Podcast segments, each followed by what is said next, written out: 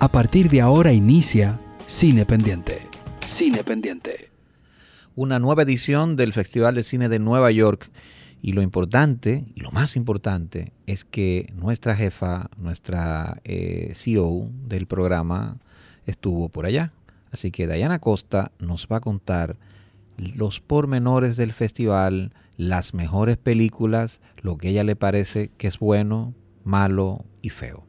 Sí, definitivamente es uno de los festivales más importantes, también uno de los más longevos en, Estados Unidos. Esta edición número 60 eh, del festival, que imagínate, empezó su primera edición en el 63 y ahora 2022 estaba pues celebrando esa, ese éxito de constancia. 59 años.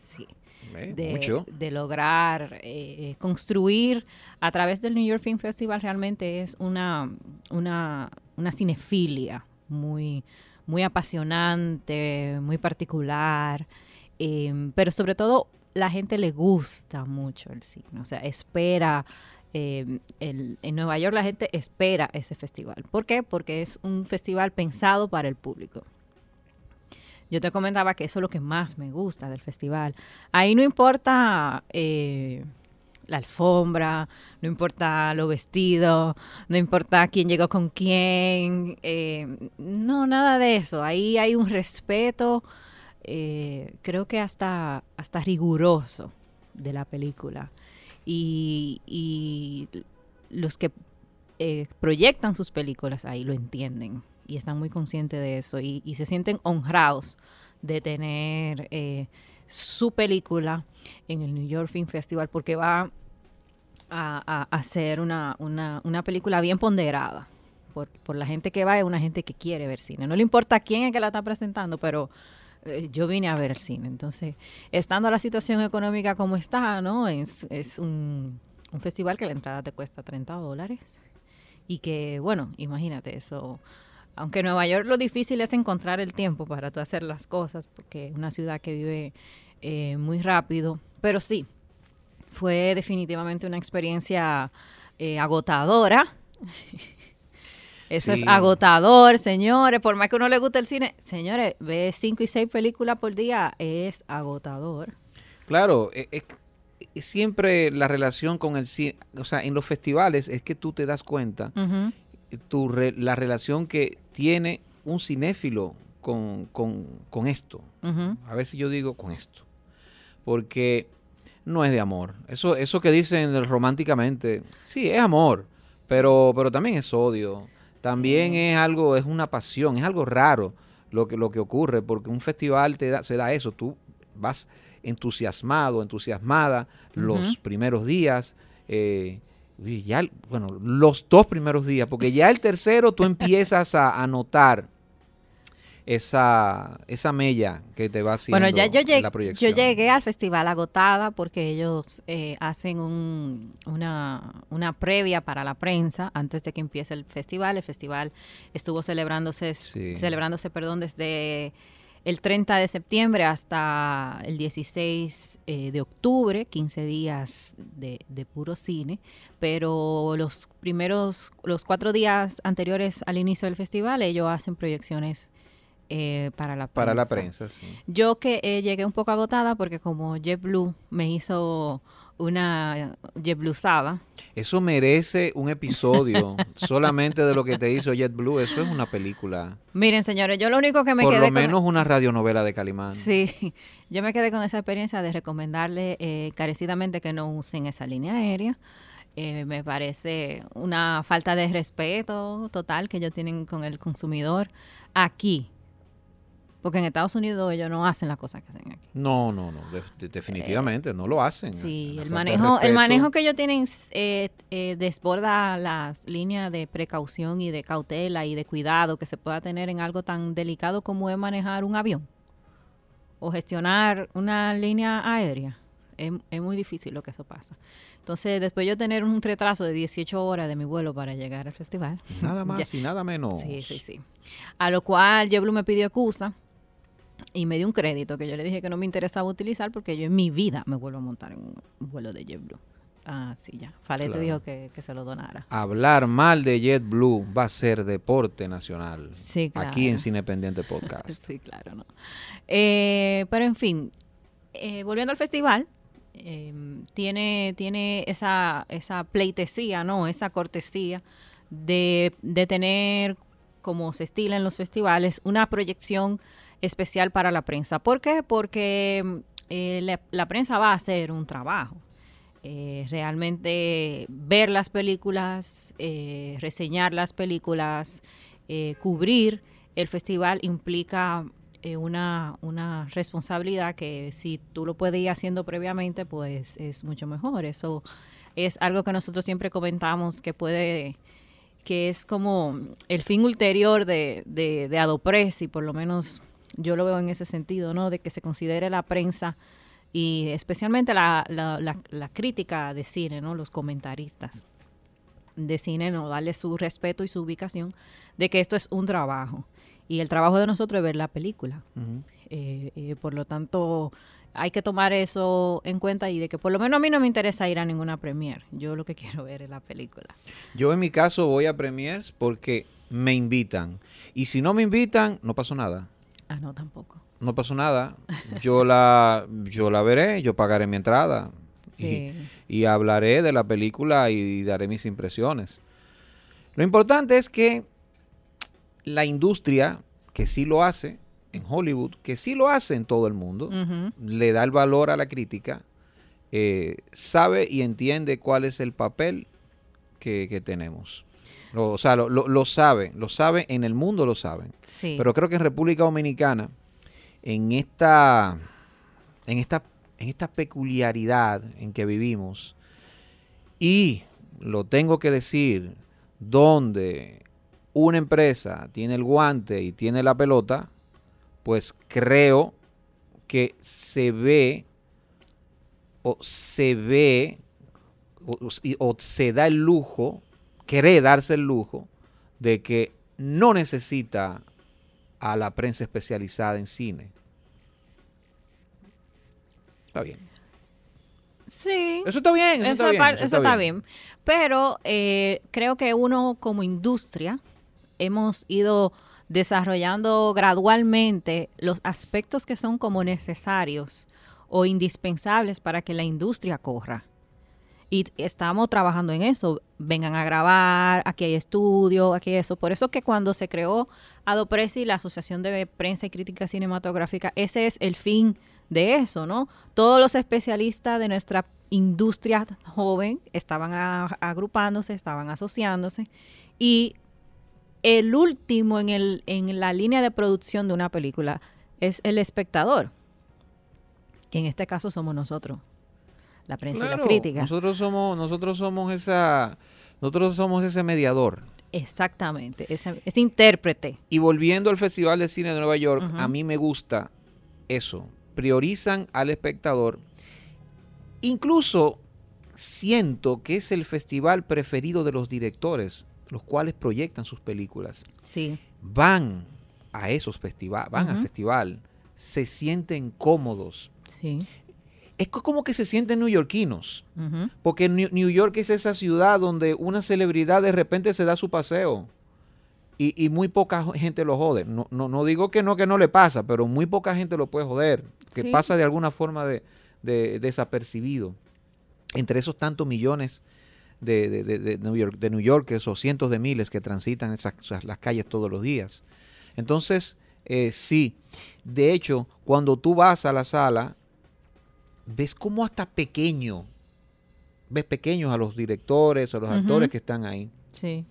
Eh, eh, es, una, es, es, curioso, ¿no? Porque es grandísima la sala, pero no sientes eso, ese peso de, de, estrellas, de las estrellas que ellos son, ¿no? Bueno. No, lo sientes tanto. Bueno, primero, la película que abrió el festival fue White Noise, la, la película de Noah Mumbach. Baumbach. Baumbach, Noah Baumbach. Eh, que estará próximamente en Netflix. Y fue una película que vino de Venecia y estuvo Noah, estuvo Greta... Greta Gerwig, Greta Gerwig. Greta Gerwig, estuvo eh, los protagonistas, estuvo Driver. Alan Driver y toda esa gente. Y crean un espacio para que la prensa pueda conversar con ellos. Prensa, la crítica. Ponen la película, se termina la película, tenemos una conversación de 40 minutos con el cast y el director, el guionista, el del sonido, el que, el que esté ahí, que pueda ir a, eso. Y te permite esa cercanía. Y esa, ese disfrute de de, de, de, mira, me gusta tu trabajo, qué tú quisiste decir con eso, cómo se da la adaptación, o sea, ahí mismo, con tu fresco, con la sensación fresca de tú ver la película, porque ya cuando tú te sientas y revisas tus notas y tú dices, sí, pero esta parte no me gustó, cosa, o como me pasó con alguna película que lo único que yo notaba fue, yo no entiendo ni mierda de esto, yo eso no entiendo nada. Exacto. Pero creo que si hay algo que resaltar de este festival es eso, es su preocupación por hacer de las películas accesibles al público y crear todo un espacio de discusión que tienen no solamente las categorías principales, que es el main slate, el currents, spotlights, los revivals que hacen pues, presentan restauraciones de película. Había una chulísima del amigo de nosotros de Edward Young, otra más de Edward Young.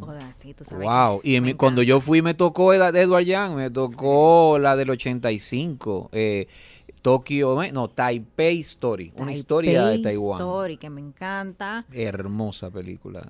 Sí, porque tú sabes que Edward Young hace una, se llama A Confusion Confusion. Esa es una película del 94. Eh, wow. hizo, hizo, hizo cine el hombre. Sí, pero lo que te sorprende es la contemporaneidad siempre de su cine. Era como, tú lo ves ahora y, se ve muy actual. Para mí eso, porque lo, terrorista es súper actual. Terrorizer es una, obra maestra. Su primera película es un melodrama eh, eh, intensísimo, hermosísimo, que de repente tiene una, unas fugas, una, una, una, una fuga, una poesía eh, inherente que, se le da tan natural a este hombre. Y vamos con el melodrama otra vez. Vamos a seguir. O sea, el, cine de él a mí me nunca me dejaba de nunca me ha dejado de asombrar. Sí. Yo la primera vez que, que lo vi fue con el Taipei Story y me sorprendió eso, me sorprendió su, su, su frescura y sobre todo haciendo un cine allá. Claro en, un país que en el que precisamente, entonces en los 80. En los 80. Cuando Taiwán era una, una estrella. O sea, tú hablar de Taiwán, tú decías, wow, pero esta es la gente, bueno, los maravillosos. Milagro económico. Era, una, em, era, era, o sea, las empresas que, que invertían en tecnología estaban bollantes. Eh, se supone que el, el citadino, el taiwanés citadino, pues estaba de alguna forma realizada y viene este hombre con una cosa totalmente eh, diferente, ¿no? Con, uno, con dos, eh, eh, un matrimonio que se supone pujante, pero el tipo está frustrado porque quería ser beisbolista y esta mujer está inconforme en sí misma con el matrimonio, pero en sí mismo, pero también tiene un conflicto existencial. Con las cavilaciones que la rapidez del desarrollo no. Sí, Tú crees que nadie se está dando cuenta. Esa es la gente que se sienta a observar. Y eso me, me, me, me, pasa mucho con su cine, pero me sorprende eso, que es muy fresco eh, eh, y muy interesante. ¿Y de qué va Confusion? Es una película en la que él reflexiona. Sí, no importa. Que se mueva un poco, no, no, sea, no sea tan rígido, señor director. Dice Edward Young observa su propia absorción em, de unos urbanistas de algunos 20 años que buscan el alma del país y que no, no se reconocen en esta sátira de este mundo material del Taipei de los 90. Taipei de los 90. El Taipei de los 90. Un hombre crítico, un hombre crítico de, Su, de su sociedad, de su momento, de su tiempo. Nunca hizo un cine histórico. No. Él siempre hacía el cine del presente. Y a mí me gustan esos directores porque son tan críticos y son tan osados, porque cuando tú te, cuando tú te, fijas en tu sociedad, puedes coger el riesgo, sobre todo en la contemporaneidad, puedes correr el riesgo de caducar.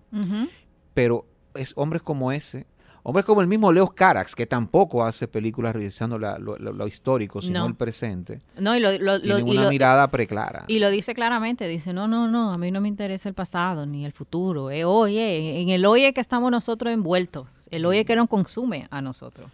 A pesar de que funcionemos mal o bien por nuestro pasado y que tal vez el mañana suponga para nosotros una ansiedad, ¿no? Porque eso es lo que dicen, ¿no? Que el pasado es es depresión y el futuro es ansiedad de lo incierto, ¿no? Porque el pasado ya tú sabes que, nos jodimos como nos jodimos. Y todo eso que tú estás diciendo se consume en el presente. Totalmente. Eso, que tú estás diciendo, esos dos elementos se consuman y se conjugan en el presente. Porque si en presente no hay ninguna de esas dos cosas que, que bien, que bien tú estás eh, anotando. O sea que.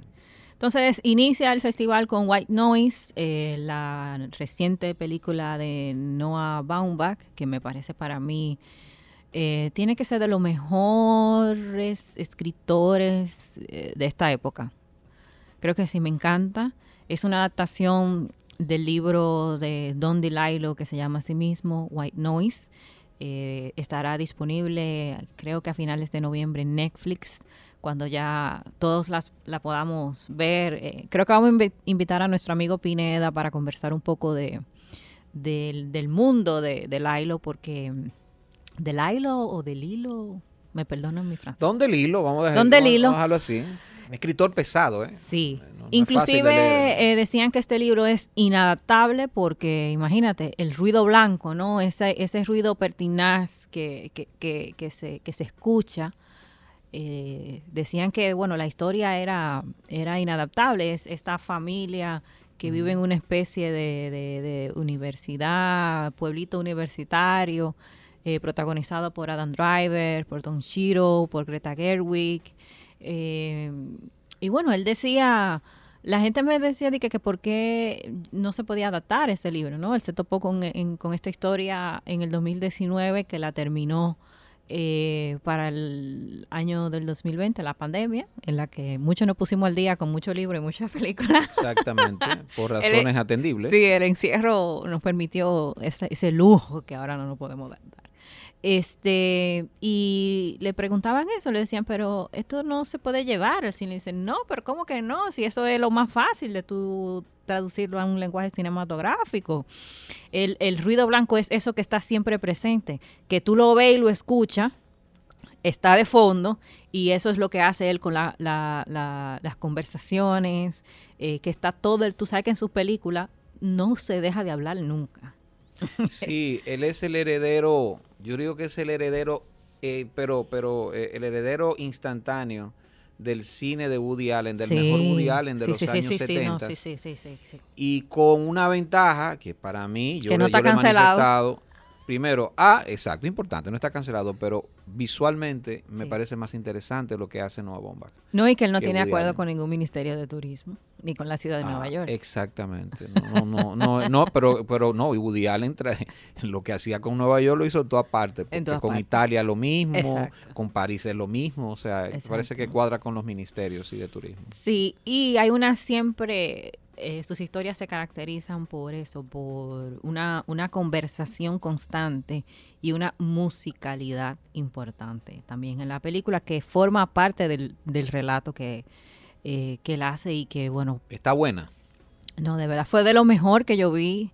Fue como cuando tú no puedes respirar y, y, y, te llega como ese aire fresco, bueno, y dices, coño, qué bueno, como cuando te dicen de que eh, su depósito ha sido realizado.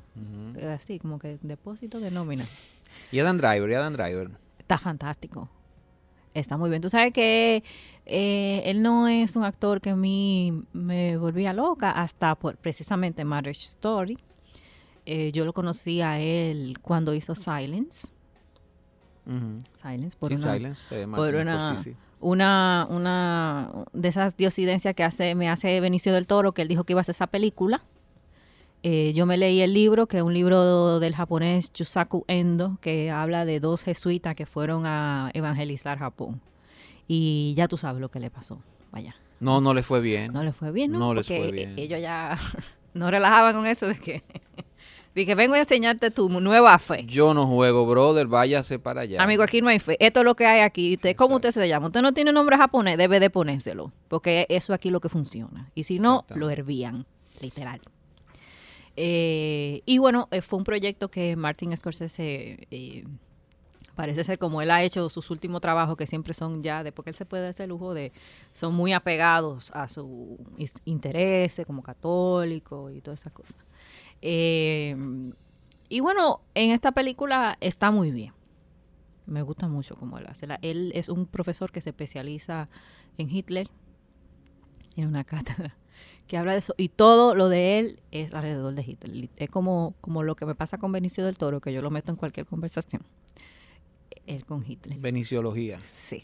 O él es Hitlerología, Sí, porque él es como mitad especialista, que es todo eso. Entonces, alrededor de todo eso está un mundo consumido por eh, el consumo, valga la redundancia, un mundo eh, sumergido en la, en la rapidez, eh, Don Chiro está genial en esa película, o sea, genial, genial, genial. Sí, lo que, lo que he podido escuchar, no mucho, para no contaminarme del todo con la película, aunque es un poco difícil ya no hacerlo en esta época, pero lo que de, lo que de las cosas más destacables que tiene el filme es la gran actuación, se lo dicen, de Don Cheadle. Don Cheadle se especializa entonces en Elvis Presley. Oh, mira qué bien. Mira qué bien, mira qué contraste. Mira qué contraste. Y de, Hitler y Elvis Presley. Y cuántas capas pueden tener ambos personajes. Increíblemente muchas líneas de encuentro, como, como lo que fueron, ¿no? Eh, eh, personajes de una magnitud que planetaria. Sin entrar en lo bueno y lo malo, ¿sabes? Sino de, la, de, de cuestiones de tamaño y de abordaje y de acercamiento y de conocimiento popular creo que Hitler y Elvis van como a la par así exacto, del planeta. ¿Y qué otras películas? O sea, dime cosas, por ejemplo, que tú odiaste. Yo, yo tú, sabes que a mí me encanta cuando tú odias. Mira, muchacho.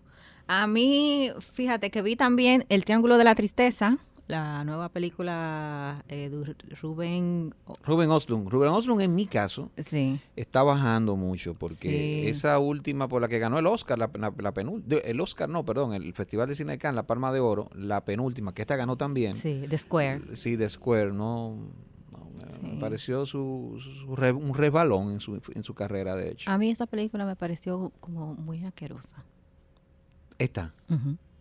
Eh, el triángulo de la, el triángulo de la tristeza. ¿De qué va el triángulo de la, de la tristeza? El triángulo de la tristeza eh, tiene varias eh, lecturas, ¿no? Pero inicialmente es una gente que está metido en un crucero y en ese crucero sirve como de referencia para contar muchos problemas, pero sobre todo inicia con el abordaje del modelo, ¿no? De la belleza como moneda de curso, ¿no? Como unos modelos masculinos eh, que no son como muy explotados en el sentido de que uno asume que modelos siempre son las mujeres, tú sabes.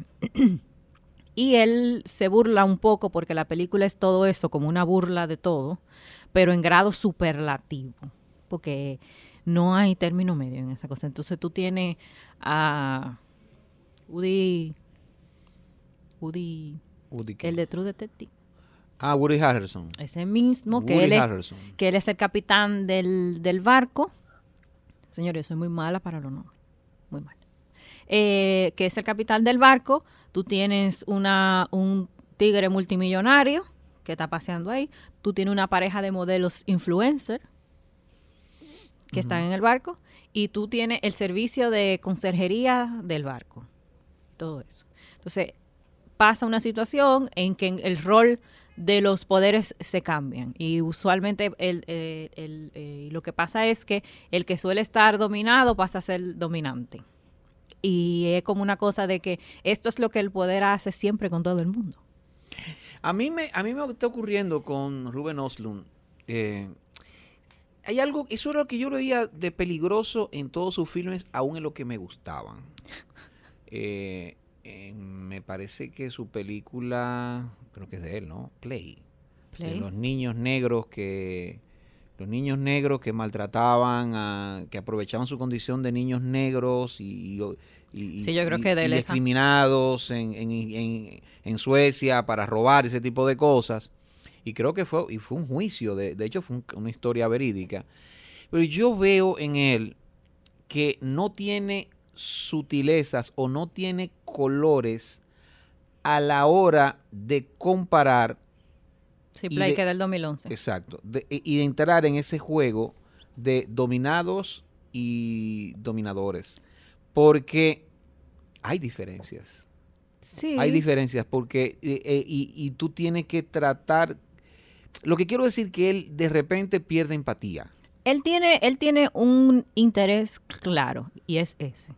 El poder, eh, una sociedad dominada por este, que es como una moneda de intercambio, el que tiene más, el que tiene menos, y toda esa dinámica que sucede alrededor de eso.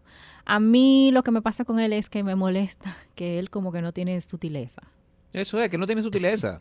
la, ha estado perdiendo. Y, esa falta de sutileza lo que, lo que te lleva a una reiteración del tópico que él te está hablando. Hasta la saciedad. Por ahí, va el asunto. Que tú te harta. Mira, y no he, visto, no visto, no he visto, pero, pero creo que sí. Y lo que quiero decirte es que esa falta de sutileza se malinterpreta.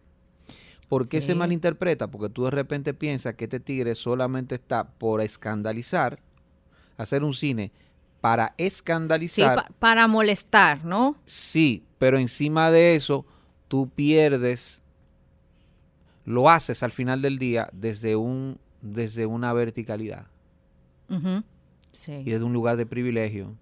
No me gusta usar mucho últimamente esa palabra, pero creo que es lo que más lo distingue, lo, está describiendo, el privilegio. Aplica, aplica aquí. Creo que, yo creo que em, cuando tú hablas de esos temas, sobre todo cuando tú quieres eh, hacer una crítica desde lo, lo molesto, ¿no? Porque él dice que su cine, le gusta provocar en su cine. Eh, y está bien, ¿no? Eh, hay gente que directores que está bien, eso, es lo que a ti te gusta, que la gente vaya, vea una película y se moleste. Se siente incómoda con lo que está viendo porque es una, una reiteración de cosas que molesta mucho. ¿Qué usa él? Él siempre usa eh, eh, los controles de los esfínteres. Usa mucho la falta de. Eh, usa mucho la fecalidad no sé si sea palabrecita porque no hay que ponerlo lindo por aquí, ¿no? Y te lo pone constantemente, constantemente, constantemente. Y ok, que eso a mí me molesta, pero no me molesta desde el punto de vista de lo que tú estás tratando, porque te distraes en tu deseo de enfocármelo todo el tiempo y me saca de la historia. Por eso que yo hablo de sutileza, o sea, no la eh, tiene. De provocador, de provocador, de provocador tiene muchísimo el cine de Luis Buñuel. Claro. Y de hecho, Luis Buñuel una vez en alguna entrevista dijo, yo lo leí en su biografía hace 20 mil años, que él, que él pretende, que él sí, que él, que él no se siente mal cuando tú sales de la sala de cine, luego de ver sus películas, diciendo, wow, pero este mundo no es bueno, que hay un mundo, que, que el mundo no, no, que este mundo no es ideal. O sea, él, él pretende eso. Ahora, Buñuel tenía una poética precisamente sutil y de repente sabía cuándo asestarte el golpe y yo lo que creo es que este hombre te vive dando golpes. Te vive dando tanto golpe que yo digo, oh, pero ven acá. Y yo sentí, todo eso lo sentí en Square. Que estoy de acuerdo con la, estaba de acuerdo con esa premisa de criticar al mundo del arte, sobre todo el arte moderno, lo que se ha vuelto. Pero una provocación tras otra, una vaina tras otra, tú como que te hartas. Debe, sí, pero eh, ok, está mal lo que tú estás diciendo, está mal lo que tú estás denunciando. O sea, la sociedad lo toma con una frivolidad al final. Ok, pero ¿qué vamos a hacer con eso? O sea, ¿cuál es tu... O sea, tu aporte... Y no solamente tu aporte, La provocación, ¿no? De la incomodidad de que, hagamos algo. Abre la conversación. Porque el cine de Pasolini, no hay cosa más provocadora que el cine de Pasolini. No, definitivamente. él en sí es la provocación, él mismo. Él era la provocación, mucha hombre. y habría... Mira cómo terminó. Eh, pues, Usó su cuerpo. Su cuerpo sufrió ese martirio, ¿no? mira si fue provocador, ¿no? Pero ese señor, en sus mejores filmes sobre todo, abrió una conversación. Sí. Sobre todo el Pasolini que yo prefiero, que es el, el de los 60, provocaba, pero habría algo. Había algo de empático, además de misterioso y de provocador y de nihilista en el personaje de Terence Stamp en Teorema. No, lógico. Eso no hay duda. No, Entonces creo que Estamos perdiendo demasiado tiempo en este hombre, sigue, hombre. ¿Qué más pero hay? yo, la película de él, bueno, a excepción de esa de Play, de los niños, toda su película, dije, ¿qué te parece esa película? A coche. Siempre, siempre. No, yo creo que su, su, su obra magna es eh, Force Mayor. Ah, no, sí. Force claro. Mayor es su ah, obra pero mira, maestra. ¿qué significa que hay en Force Mayor? Eso, ahí hay algo sutil Claro, ¿no? Y, hay- y, y es controversial. porque y algo tan trascendental como el instinto de la el instinto supervivencia de humana. supervivencia, claro. No, y una refundación del instinto de supervivencia con el hombre como eje, porque eso es lo que te propone Y en, las en el reglas. final. Y eso es y eso es complejo, porque va Claro. ahora en estos tiempos decir eso, tuvieron acá, y porque lo- la cabeza de familia de la mujer Spoiler, spoiler alert. Bueno, si usted Pero- no vio esa vaina del año 2015, 2014, pues usted tiene mayor, problemas. Force mayor, pero también te, te pone en, en, en jaque eh, los roles que ha establecido la sociedad, eso que tú dices. Sí. Ah, pero y si yo tengo miedo, yo porque soy hombre no me puedo mandar. Exactamente, ¿no? Y, exacto. Porque yo soy la cabeza de familia, supuestamente yo tengo que resolver. No, yo tuve miedo y me mandé. Por ahí va el asunto. Volví a mis instintos. Por ahí va el asunto. Entonces, Definitivamente sí, me quedo con es su Fuerza película, es su mejor película porque es más Sí, sutil, porque lo- todo, todo lo otro, pues, y no he visto Triangle of Sadness, no estoy, no, no quiero predisponerme más, pero bueno. Pero es así. Seguimos entonces con Bones and All, que es la más reciente película de Luca Guadagnino. eh, Guadagnino. Guadagnino. Perdón mi italiano. Eh, el hombre de Call Me By Your Name. Esta es una adaptación de una eh, novela de, terror en el que una pareja de jóvenes eh, se enamora y se encuentra y ellos tienen un padecen de algo que hace que ellos sean caníbales. No se sabe qué es, si algo eh, natural o algo diabólico o lo que sea. Y está protagonizada por el chico eh, Chalamet, Timothy Chalamet. Timothy Chalamet. ¿Y qué tal? ¿Qué tal? Eh, eh, una película también que a mí me pareció demasiado burda, demasiado sangrienta. Obviamente es una película de caníbales, ¿no? Y me parece como, como irónico, ¿no? Que, mm, que él decidiera contar esta historia con el protagonista de su película anterior cuando el otro protagonista de su película está cancelado por caníbal. Ironía, ¿no? Ay, Full, sí, full que sí. pero me pareció como que muy fuerte. pero está Chalamet siendo Chalamet.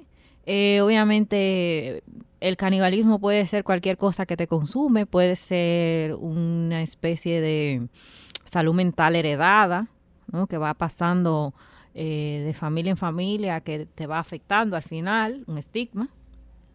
Pero a mí me pareció gore y, y, y, y Chalamet siendo Chalamet. Encantador, sin camisa. Y ya. Pero no le vi como que, oh, wow. Ok. Oh, wow. No. Bueno, bueno, se fue. Sí, sí. Eh, a- hasta el momento a mí nada más me gustaron dos películas. Vamos a quitar esto del medio de las que pude ver. Obviamente no pude verlas todas, no pude estar. Bueno, tres películas. Eh, que fue la de mm, eh, White Noise y Master Gardener y la de Decision to Live de Park Chan-wook. ¿Qué tal con Decision to Live? No, muy fino. Eh, Park Chan-wook, ni siquiera te voy a preguntar por su disposición de los planos y por lo que hace dentro No, no. y no, con ellos, porque ahí es un maestro. Es un maestro. Pero háblame de historia. No, la historia está genial. No te voy a decir nada porque no te quiero contaminar, amigo. Tú sabes que lo de nosotros es darle a play. Esa es una película que no que Sí, no sí. se puede revelar muchas No, nada. no, no. revelar nada. Aparte de que tú sabes que es algo muy de lo del interior, muy muy humano, muy panchangu. Chan-wook es un maestro. Maestro, maestro. Cuando se enfoca, no, no es segundo de nadie. Master. Gardener, Master Gardener, espérate. Ya para terminar con la buena, para entrarle a la mala. Ay, Dios mío. Eh, Master Gardener, que es de nuestro amigo Paul Schrader. Así es que se llama él. Así es que se pronuncia. eh, del gran Paul Schrader, del gran y nunca bien ponderado Paul Schrader, Sí, sí, sí. guionista que te de- encanta a ti. de Taxi Driver, que para mí tiene una obra cinematográfica brillante desde su primera como director, Blue Collar, Sí. 1978. Me gusta hasta, ¿cómo se llama esta? Que siempre American Gigolo. American Gigolo. Me gusta. ¿No te gustó First Reform? First Reform me gusta mucho también. Ah, Me falta The Card Counter. La tengo ahí en Q. Ya llegó a HBO. Ah, The Car Counter. Sí, yo tengo la cajita ahí por envenenar. La voy a ver ahorita. Digo, yo pago, yo pago, yo pago esa. No te, esa no la te, di- pago. no te distraiga, Edwin. Pero Ok, tú sabes ok. que me encanta este director porque él, tú sabes que cuando uno, no sé, a mí, a mí a veces me gusta y no me gusta como conocer el proceso de la gente crear las historias. Eh, o, de, o de cómo llegan a contar eh, esa historia. Y, y el amigo Paul, él empieza a contar su historia o a concebir su historia desde un oficio. Este es The Master Gardener, es una gente que tiene un jardín. Sí, sí, Y el lo jardinero así. principal está sacado de la mente de Maracayo. Es un tigre que fue de los nazis. ¿Verdad? 100% de los nazis. eh, pero que es de los supremacistas blancos. Más, más, más por eso está lleno de tatuajes. Y él llega a donde una señora que ella tiene como un jardín, que es como todo un concurso, tú sabes que hacen de eso, de que las plantas más, qué sé yo qué. ¿Tú te acuerdas, Daniel del Travieso? Sí, señora. Sí, señora. claro que sí. Eh, y me parece súper interesante el proceso en, en que él creó ese, ese, ese, ese cosa, porque él dice que del oficio te dice la gente. Hay muchas particularidades de la gente, por eso él hablaba del taxi driver. Por eso que siempre lo hace, o sea, porque eso es, la- eh, en, en Blue Collar son los trabajadores y Sí. el cambio que puede darse dentro de, de- de esa clase trabajadora cuando a uno de ellos tú le das poder, Ujú, ujú. que es en el personaje del comediante Richard Pryor. Sí, y que bueno, por ejemplo, él dice su próximo trabajo va a ser sobre una enfermera que trabaja en Puerto Rico. Sí, sí, él, él- él va a los oficios. eso- Él va a es los perfecto. oficios. American Gigolo es el prostituto. El prostituto. En, en Mishima también ese guerrero. O sea, él, él se va ahí. Él se Sí. enfoca en el personaje y de ahí no sale. Y me gusta mucho, eh, pueden, pueden disfrutar de estas conversaciones también porque eh, los talks eh, y los preguntas y respuestas con estos directores están disponibles en el canal de YouTube del Film and Lincoln Center, que es el lugar que hospeda y patrocina el New York Film Festival. Eh, y él hablaba de su acercamiento con la tecnología. Él dice, es una maravilla. O sea, él, él graba y edita su película por día. Dice, yo no podía hacer eso en otra época. O sea, esta película, él le tomó filmarla en 22 días. Yo pude haber grabado eso en cuarenta y pico de días más. Me permite muchas cosas, me permite jugar eh, la tecnología y cómo ha crecido la tecnología, con la forma en que yo quiero contar la historia. Es bello, es bello oír un hombre de 80 años, 80 y pico de años debe tener ya, Paul Schrader, si no tiene 79, tiene 81, ¿no? una cosa así.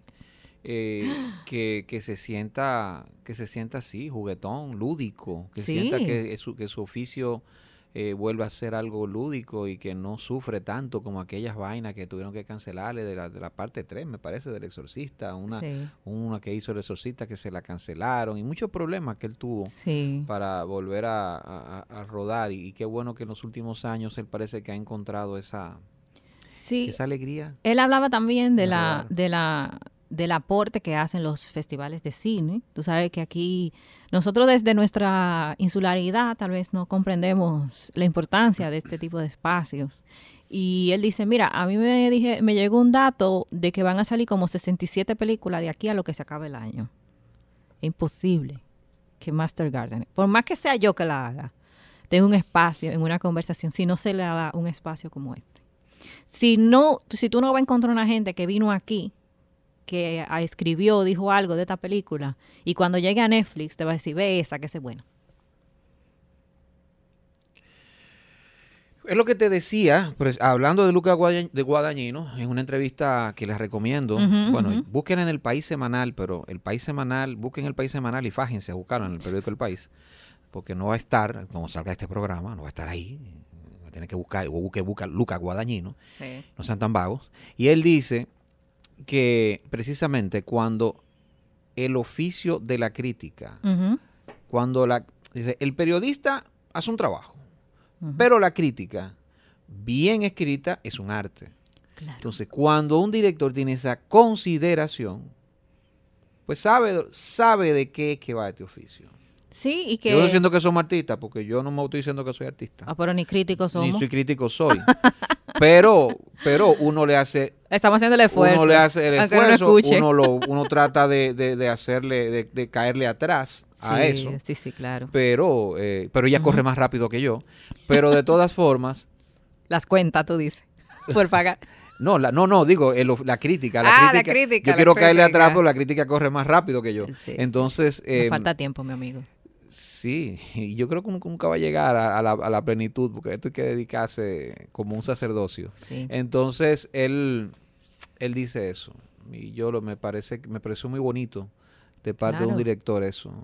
Claro, pero señores, el que no disfrutaba de las películas, leer a don Armando Almanzar, era leerse un relato, un mini cuento que él hacía de lo de cuando él vio esa película. Claro, cuando la película era mala, muchas veces salía mejor porque o sea, por favor. él lo hacía desde el fondo de su de su, sí, sí, sí. De su corazón, de su corazón afectado por eso que, que, se está proyectando ahí. Busquen en el en listín diario en el buscador pongan Bestia de Cardo. Sí, sí, sí. Léanse esa crítica de don Armando Rodríguez. Lo hemos dicho en más de una ocasión de Armando Almanzar. Don Almanzar Rodríguez, ¿eh? Su segundo apellido era Rodríguez. Ah. De Armando Almanzar Rodríguez. Lean esa última crítica, de las últimas críticas, no la última, pero las últimas críticas que ese que ese maestro escribió, una cosa impresionante. Continuando con el festival, que nosotros siempre... No, digregarse, eso es parte de la conversación, querida. Nuestro estado natural. Vi también Tar, que es la película de Todd Field, protagonizada por la magnífica y hermosísima Kate Blanchett. Esa sí me gustó también. Tar, a mí lo que me gustó de Tar fue el póster. Está fantástico. Lidia Tar es una compositora, es una mm, directora de orquesta. Em, y bueno, las vicisitudes que pasa eh, para, para, eso. Y sobre todo la, la disciplina y los grises ¿no? Que se, que se salen dentro de esa maravillosa carrera de, de, esta protagonista. Y que claro, la Blanchette está, eh, como siempre, exquisita, exquisita. Exquisita. Imagínate, una mujer. Yo sí lo que me la encontré, eh, eh, de todas las películas, aunque me gustaron mucho, yo sí me encontré que estaban muy largas. ¿eh? Tar. Ay, Tar está larga. Tar larga. Tar, larga.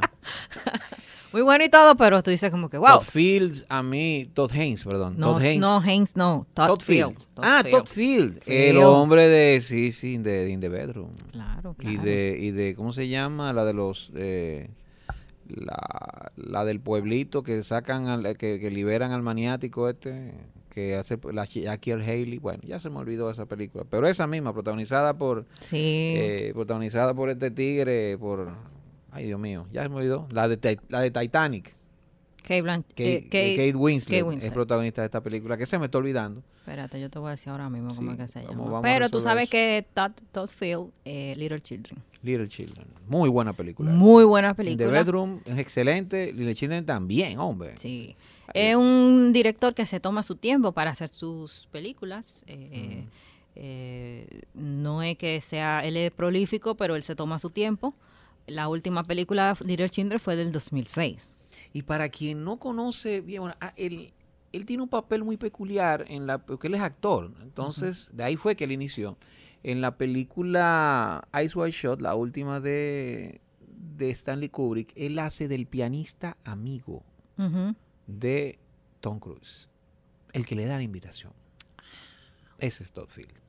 Oh, yeah. ¿Y qué más entonces? Bueno, eh, obviamente dentro de, como te dije, Decisions to Live de Park chan obviamente tiene Alcarraz de Carla Simó, que me pareció una película como su cine muy entrañable, eh, que habla de una familia que tiene una finca de, yo creo que son como duraznos, es una cosa así. Y hay un problema con la tierra, que la tierra se la van a quitar, y hay todo un discurso sobre la propiedad, sobre la identidad del hombre con su tierra, eh, que viene mucho también de, de ese conflicto que hay por allá. Yo creo que la, ella es eh, de Barcelona. Creo que. Ella, ella es catalana. sí. Catalana por ahí. eh, Carla Simón sí me parece. A mí me parece Carla Simón sin ver esta película. En verano 1993. 1983, que nos No, encanta. 93, 93, porque en el 90. No, en el Eh, no, 90. en el 83, no. No, no 83. En el 93. No, porque ahí estaba el SIDA todavía acabando. En el 83 empezó a acabar, pero no sabía qué era. Pero ella me parece que es una directora Así en el que 93. sabe trabajar coralmente. Pero los niños, ella, ella tiene Y un... los niños como una especialidad. No, ella tiene, lo de los niños es con ella es terrible porque esos niños en Alcatraz están maravillosos. Yo siento, con, solamente con ver verano 1993, veo como una organicidad que me recuerda a dos tipos, que pueden ser diferentes, pero creo que con los actores, con, el, con un elenco saben trabajar. Eh, primero, claro, el maestro Robert, eh, John Cassavetes No, lógico. o Robert Altman. Robert Altman, que es el maestro de la coralidad. Sí. Pero ella tiene, ella tiene una sensibilidad particular y suerte de encontrarse con esos niños maravillosos. Que yo o digamos que trabaja para encontrarse un niño maravilloso, porque eso también es trabajo, trabajo, trabajo, y dice, Eureka. Eureka. Llegó sí, la sí, magia. Sí, sí, pero ella, ella tiene, tiene, tiene, tiene eso. ¿Te parece buena entonces, Carras? Sí, sí. Ya a partir de ahí, bueno, uno ve eh, un... Amodio. Hay una película que me pareció interesante, me pareció eh, que se llama Till, de la directora que se llama Chinonye Chuku. Ahí sí me van a poner todas. ¿De dónde? Ella, ella es de por allá, no sé, no sé. La cuestión es que la película está eh, producida por Upi Goldberg. Es una película que es una biopic de una historia eh, verídica sobre una madre que le asesinaron a su hijo en pleno etapa del racismo en Mississippi. Ah. Tú ves, ese tipo de películas, cuando están bien hechas, son irrefutables porque pasó de verdad. Sí. Pero esta tiene la, la, la característica principal eh, que cambia la narrativa de las historias de la minoría afroamericana. O sea, esa víctima, esa, o sea, e- ese, ese victimismo eh, intrínseco por la misma situación que se denuncian con las películas que hemos visto. Eh, aquí es diferente porque aquí se hace el relato desde la dignidad. Pero la dignidad de esa dignidad que usted se está rompiendo por dentro, pero usted, por lo usted no baja su cabeza. El mundo se le está cayendo a pedazos, pero a usted hay que ponerle caso. A mí me hicieron una vaina, a mí hay que resolverme. Eso que me hicieron a mí, a mí hay que pagármelo y resolvérmelo. Si no a no mí, me venga con vaina, no, es No. que hay que darle. Tiene que resolverme eso. y que volvíamos hablando de la sutileza que no, que, que no la tenía. En este se toma una decisión que rompe con eso. De que no, miren, es grotesco. Fue malo lo que pasó. Ah, sí, mírenlo ahí. Eso fue lo, ese- eso, eso fue el resultado de lo que a mí me pasó y de lo que, lo que le pasó a mi hijo. Chúpenselo ahí. O sea que también fue, fue muy interesante esa, obviamente. eh, no tuve tiempo de ver All the Beauty and the Bloodshed, que es la película que fue el centerpiece, o sea, la película principal del festival, dirigida por Laura Poitras, y la película del cierre, que fue The Inspection, que es dirigida por Elegance Bratton. Hay muchas películas que van a llegar a Netflix. Pero la anterior, la de Laura Poitras, All the Beauty and the Bloodshed. eh, es un documental, porque Laura Poitras ese es su, su fuerte, el, el documental. Recordemos que ganó el Oscar por allá por 2014, si mal no recuerdo, con Ciudadano Cero, que fue la que, que documenta, eh, digamos, el lado interior de Edward Snowden cuando filtra esos documentos donde demuestra cómo Estados Unidos espiaba a los demás gobiernos y, sacaba los trapos sucios, ¿no? De las operaciones estadounidenses eh, para diferentes acciones, ya sea militares, ya sea, qué sé yo, espiando a los otros gobiernos. Que le ganó una reprimenda de las otras naciones. Oye, güey, pero tú me jodiste. ¡Ey, tú me estás haciendo eso! ¡Oh! Y Edward Snowden, eh, Barack Obama dijo, no, no, espérate, hay que meterlo preso, pero ya él fue más veloz, se fue consiguió asilo en Rusia. Este es un documental eh, que lleva dos narrativas. La fábula de la vida y la carrera del artista Nan Goulding y la caída de la, de la familia Sackler, eh, una dinastía farmacéutica. Oye, pero entonces ahí Ya hay, tú sabes. ya tú sabes, Ya una tú relación sabes. muy interesante. Muy, muy, muy fuerte. Ven acá, ¿y viste Pacifiction? No pude llegar a ver a Pacifiction por JetBlue. Fuck you, JetBlue. Fuck you.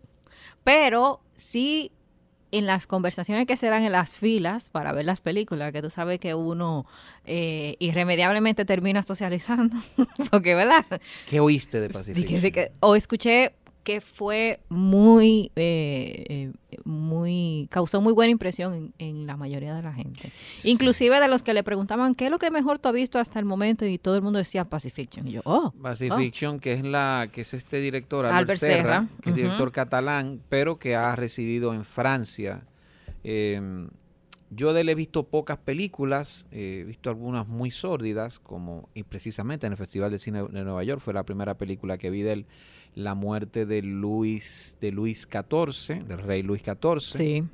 que es la historia sencillamente de este hombre muriéndose, este rey, este hombre Sí. de poder, sus quejidos, horribles, pero, pero insoportable por momentos. Más que Upstream Colors. No, no, no, Austin Color una cosa. A mí me gusta Austin Color, yo la defiendo. Todavía tú tienes que explicarme, ¿de Todavía yo, todavía yo la defiendo un chin. Y yo sé esa película que me parece maravillosa porque maravillosa del sentido de la experimentación que Ujú. dicen, esto es sin diálogo que va, vamos. Entonces, em, yo, yo creo que el cine de él es, él se, también se define como un provocador, pero es un provocador también que de silencios, que tiene, que tiene cierta compasión por sus personajes atolondrados o, o- o hasta despiadados si se quiere. Entonces yo creo que ahí Albert Serra tiene un punto con eso. La otra es también de los libertinos, la otra película que sigue a Luis XVI, que ahora se me olvidó, Liberté, Liberté. Precisamente habla de los libertinos. Y también tiene eso, son, son provocaciones, pero oye, me están tan bien hechas. Tienen unos silencios de repente tan interesantes, respiran, más que silencios, respiran sus películas. Em, comparando lo que decíamos ahorita de, del señor Robin Oslund. Entonces, Pacifiction dicen que es, muchos dicen que puede ser su mejor película. Bueno, así, así de, así de, sí, así de, es de- de de un- contundente. De un burócrata francés eh, que va a la Polinesia francesa. Exacto. eh, y bueno, tú sabes, eh, obviamente, entre paisajes espectaculares y, y un burócrata ansioso. Sí, me hablan mucho del calor y me hablaron de botes. Y tú sabes que cuando me hablan de eso, me, me retrotraigo a una película, que eso fue pura casualidad, lo juro, de que vi no hace mucho tiempo de Arthur Penn, que se llama Night Moves, de el señor, con el señor eh, Jim Hackman, eh, que es un detective. Y es un detective esa no la vi. que se mete en un caso de una actriz mm, loca, alcohólica, que tiene una hija de Zacatá, menor de edad, una menor de edad en ese entonces, Melanie Griffith. Ah, imagínate. En un momento vemos los pechos de Melanie Griffith, agradecidos, bien joven, No te corra, bien joven. literalmente. Y entonces esta película, por el calor, por algo extraño que pasa en alta mar, en Florida, aunque esto sea en la Polinesia, pero que de alguna forma me, no sé si, creo que debe tener alguna relación con cierta expectación bien, bien extraña, bien sudorosa. Que la quiero ver. Estoy loco por ver Pacifiction. Me Nece- que sí. necesito que llegue Y rápido. claro que todo, todo el mundo resalta la presentación de los, Porque al cine no va a venir. ¿eh? de los paisajes. Sí, no, claro, tú sabes cómo es. Pero bueno, ya después de ahí eh, hay muchísima, muchísimo contenido. Imagínense, 15 días eh, de puro cine en los que, bueno, lamentablemente por cuestiones del 9 a 5 eh, no pude agotarlos en su totalidad. Eh, pero sí, este, próximamente va a estar saliendo, bueno, ya cuando salga este episodio van a estar colgadas eh, las reseñas de las películas que vi y de las impresiones sobre este magnífico festival.